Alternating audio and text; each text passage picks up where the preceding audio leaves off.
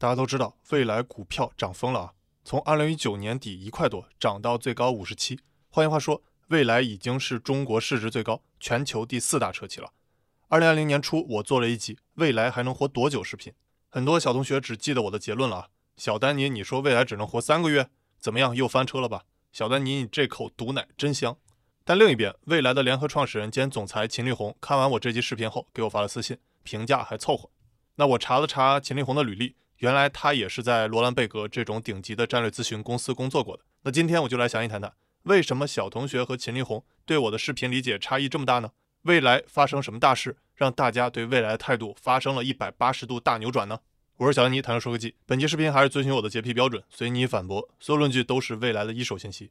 先说小同学和秦力红对我视频的理解差异，其实主要在于是否理解我结论，未来只能活三个月的前提，能否有正向的现金流的改变。那我在之前视频里也列出了当时未来正现金流和负现金流的各三件大事，感兴趣可以去翻。那其实呢，后来解决未来财务危机的最大新闻，你们也都知道了，是合肥市国资战略投资未来汽车七十亿人民币。那我从内部小道消息得知啊，最早未来是想拿北京或上海的钱，但是一次次被放了鸽子，那鸽王程度一点都不比某些 UP 主差。后来还是合肥救了急。在看视频的合肥老乡们，你们好吗？我替未来谢谢你啊。当时我分析未来的时候，未来账上只有十九点六亿的高流动性资产，但是到了二零二零年三季度，未来财报显示已经趴了二百二十二亿元。那未来除了在今年六月和九月完成了两轮 ADS 增发计划之后的十二月，未来又宣布将以三十九美元发行了六千八百万的 ADS，抛出折扣和 commissions，未来又相当于进账了二十六亿美元，差不多一百七十亿人民币。什么意思呢？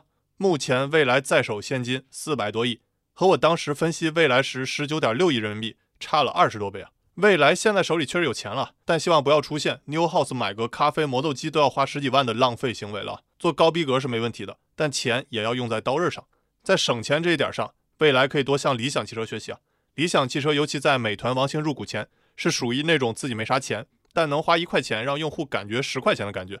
说白了，就是用户能显著感触到的东西，专门用那种国人喜欢的堆料，比如空间大、巨多皮、连续大屏等等啊。但是用户不太能感受到东西，就特别特别省。但凡事也不能极端啊，出现之前理想汽车那种断轴事件就不对了。那为何未来能拿那么多钱呢？其实也是因为未来二零二零年的业绩真不错。比如啊，你可以从 data 看出，未来汽车在二零二零年的车季度交付数还是显著增长的。无论是 ES 六、ES 八，还是今年九月份开始交付的新兄弟 EC 六，都有不错表现。再根据未来自己公布的交付图，年底的交付量也是不错。十月、十一月单月的交付都超过了五千台，未来单月五千多台交付量表现确实不错。但新势力三兄弟其他两位选手理想和小鹏也是紧追不舍。我在小丹尼群里比较过，小鹏和理想在十一月交付也都突破了四千台，明年追上甚至超过未来也不是不可能的。李斌曾预计啊，二零二零年四季度交付量在一万六千五百台至一万七千台之间，这说明啊，未来在十二月至少还要交付六千一百五十四台才能达到这个目标。那未来呢，在十二月真能突破交付六千台吗？我觉得难啊。等二零二一年一月初，我们来看数据啊。另外啊，未来之前还被人诟病卖一辆赔一辆，也就是车毛利润率为负。你可以从 data 看出，这个数字在二零二零年二季度开始转正了，二季度为百分之九点六九，三季度为百分之十四点四八。当然啊，未来的净利润率仍然为负，三季度为负的百分之二十三点一三。说白了，就是整个企业仍然是在赔钱中的。但这个数字是在改善。我看到秦力红在最近的媒体会上提到了2020年 New Day 要发布的新品。他说，今年的 New Day 我们会发布大家讨论已久的未来第一辆轿车，以及 NT2.0 的新一代自动驾驶平台，还有一百五十度电池包和我们的第二代换电站。我们有一堆的重磅产品发布。那熟悉未来的同学应该对这些新品还是很期待的啊。不过我劝大家，作为普通消费者也不用过于的兴奋啊。毕竟现在科技和车公司都有一个坏毛病。就是发布新品是一回事儿，普通消费者真能摸到新品又是另外一回事儿。就像苹果发布一款四千三百九十九的耳机，很多人都说不环保和贵，但想官网预定拿到新机又要到十周以后了。那车企呢，拖的时间就更长了。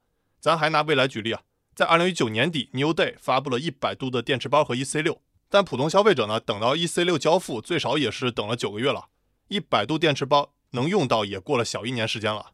所以啊，哪怕你看到新品，也别太激动。我预计啊，拿到怎么也得半年之后了。如果你们感兴趣啊，我试试联系未来能否提前拿到。帮大家做做体验视频讲讲啊。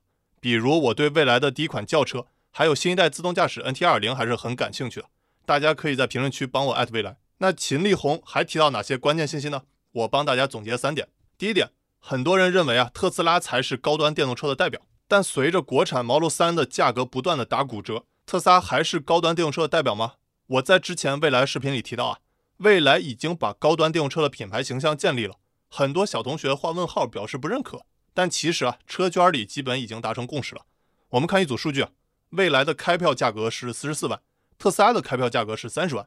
奥迪呢是三十七万，宝马四十二万，奔驰四十三万。当然啊，你要说特斯拉 Model X 是高端车，那没毛病。就像以前苹果也是高端手机品牌，但随着苹果的机型价格不断的下探，所谓的高端和低端品牌也越来越模糊。那华为、小米也卖大几千甚至上万的手机，所以就别说买小米的我就是屌丝了，好吧？说回未来，我们看第二点关键信息：New Life 去年超过了两个亿的营收，接近一百万件货。先给不太熟悉未来的讲讲 New Life 到底是啥。说白了就是未来车主的周边，包括车配件、衣服、帽子、背包啥的。也正是我在之前视频里提到的外三圈产品。之前我说了啊，未来卖车今年二季度才刚刚开始赚钱，但车毛利润率还是很低的，说明卖车目前仍然是交个朋友。类似我之前在小米视频里提到漏斗图，硬件售卖交个朋友，通过之后的服务和周边去赚钱。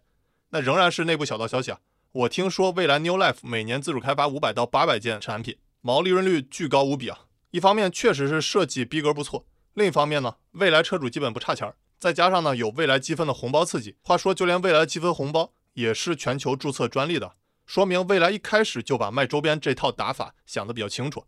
其实很多人都清楚，卖车能赚钱越来越难了，那是传统车企的打法，基本上把车卖给你，服务也就结束了，他能赚的钱也都赚差不多了。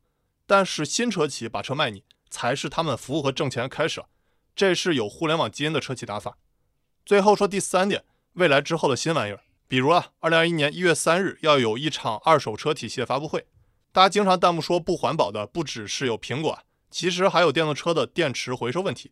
那这次呢，未来二手车体系的发布会，我还是挺期待看未来做环保能玩出什么花样来，如何实现电池生命周期之后的梯次利用。目前呢，电动车占整个中国乘用车市场只有百分之五左右。工信部规划说，二零二五年占百分之二十，二零三五年占百分之五十。那对电动车市场来说确实很美好，但与此同时呢，电动车的电池回收问题未来也会越来越严重啊。再比如，未来二零二一年一月九日还会看到未来配激光雷达，类似之前小鹏发布会也说用激光雷达，还跟马斯克隔空互怼啊。那我也透露一点啊，其实未来激光雷达的事情。差不多半年前，我去未来总部时就瞄到过。以前呢，我们都说特斯拉是一家非常创新的公司，但如果从创新的数量来看，其实未来做的也不少，包括家电的服务体系建设、换电系统、用户信托、bus 和服务体系，还有我之前讲过的 f o t a 升级等等啊。但咱们有一说一啊，一方面未来的这些创新主要是围绕已有的未来车主去做，而不是像马斯克相关的公司面向人类去做创新啊，比如 SpaceX 发射火箭、脑机接口。打地洞快车等等啊，所以啊，绝大多数非未来的车主是体会不到这些创新的。未来用户感受到那些，与其说创新，不如说是贴心。另一方面呢，创始人风格也影响到公司的营销宣传的风格。马斯克呢，经常作风是先把牛吹出去，然后呢，再倒逼一些天才员工们去达到他的目标。而未来的李斌呢，往往是和未来的用户泡在一起，很少听到他说一些大话，总是以老好人的形象出现在公众面前啊。我在前段时间北京的未来 Buzz 发布会上还见过他一次，他的公开演讲我基本上都看过至少一遍啊。见过他本人之后，也是一如往常的印象。那李斌呢，曾被网友亲切地称为2019年最惨的人。他本人呢，作为互联网大佬，经历过多次的大起大落，仍然能看到他经常出差，泡在未来的车主圈里，也是很难得的。我看过太多的公司创始人，天天说要重视我们的用户，但极少呢能看到和用户走得很近的。那这也是一种无形资产吧？目前的电动车仍然只是非常小众的，而且绝大部分电动车公司都在赔钱。但是未来是不可限量的。二零零七年，微软的 CEO 史蒂夫·鲍尔默曾说：“iPhone 完全没有机会获得可观的市场份额，绝无机会。这是一款每台补贴五百美元的产品。”那目前呢？鲍尔默这段发言已经被谷歌列入预测耻辱榜。那电动车行业也会出现 iPhone 一样的产品吗？你认为未来有机会吗？欢迎你和我一起关注特斯拉、蔚来、小鹏等电动车公司能否出现 iPhone 一样的爆款。但是要小心了啊，苹果自己也是造车新势力背后的巨无霸，怕就怕每次苹果一出手就颠覆整个产品的价值体系，比如之前的 Apple Watch、AirPods 等等都是如此。苹果的电动车会是怎么样呢？我们拭目以待。所以啊，电动车的真正较量仍然只是刚刚开始。我是小尼，谈车说科技。如果你认为本期视频对你有帮助，别忘了帮我点赞关注。Text，那我再会见。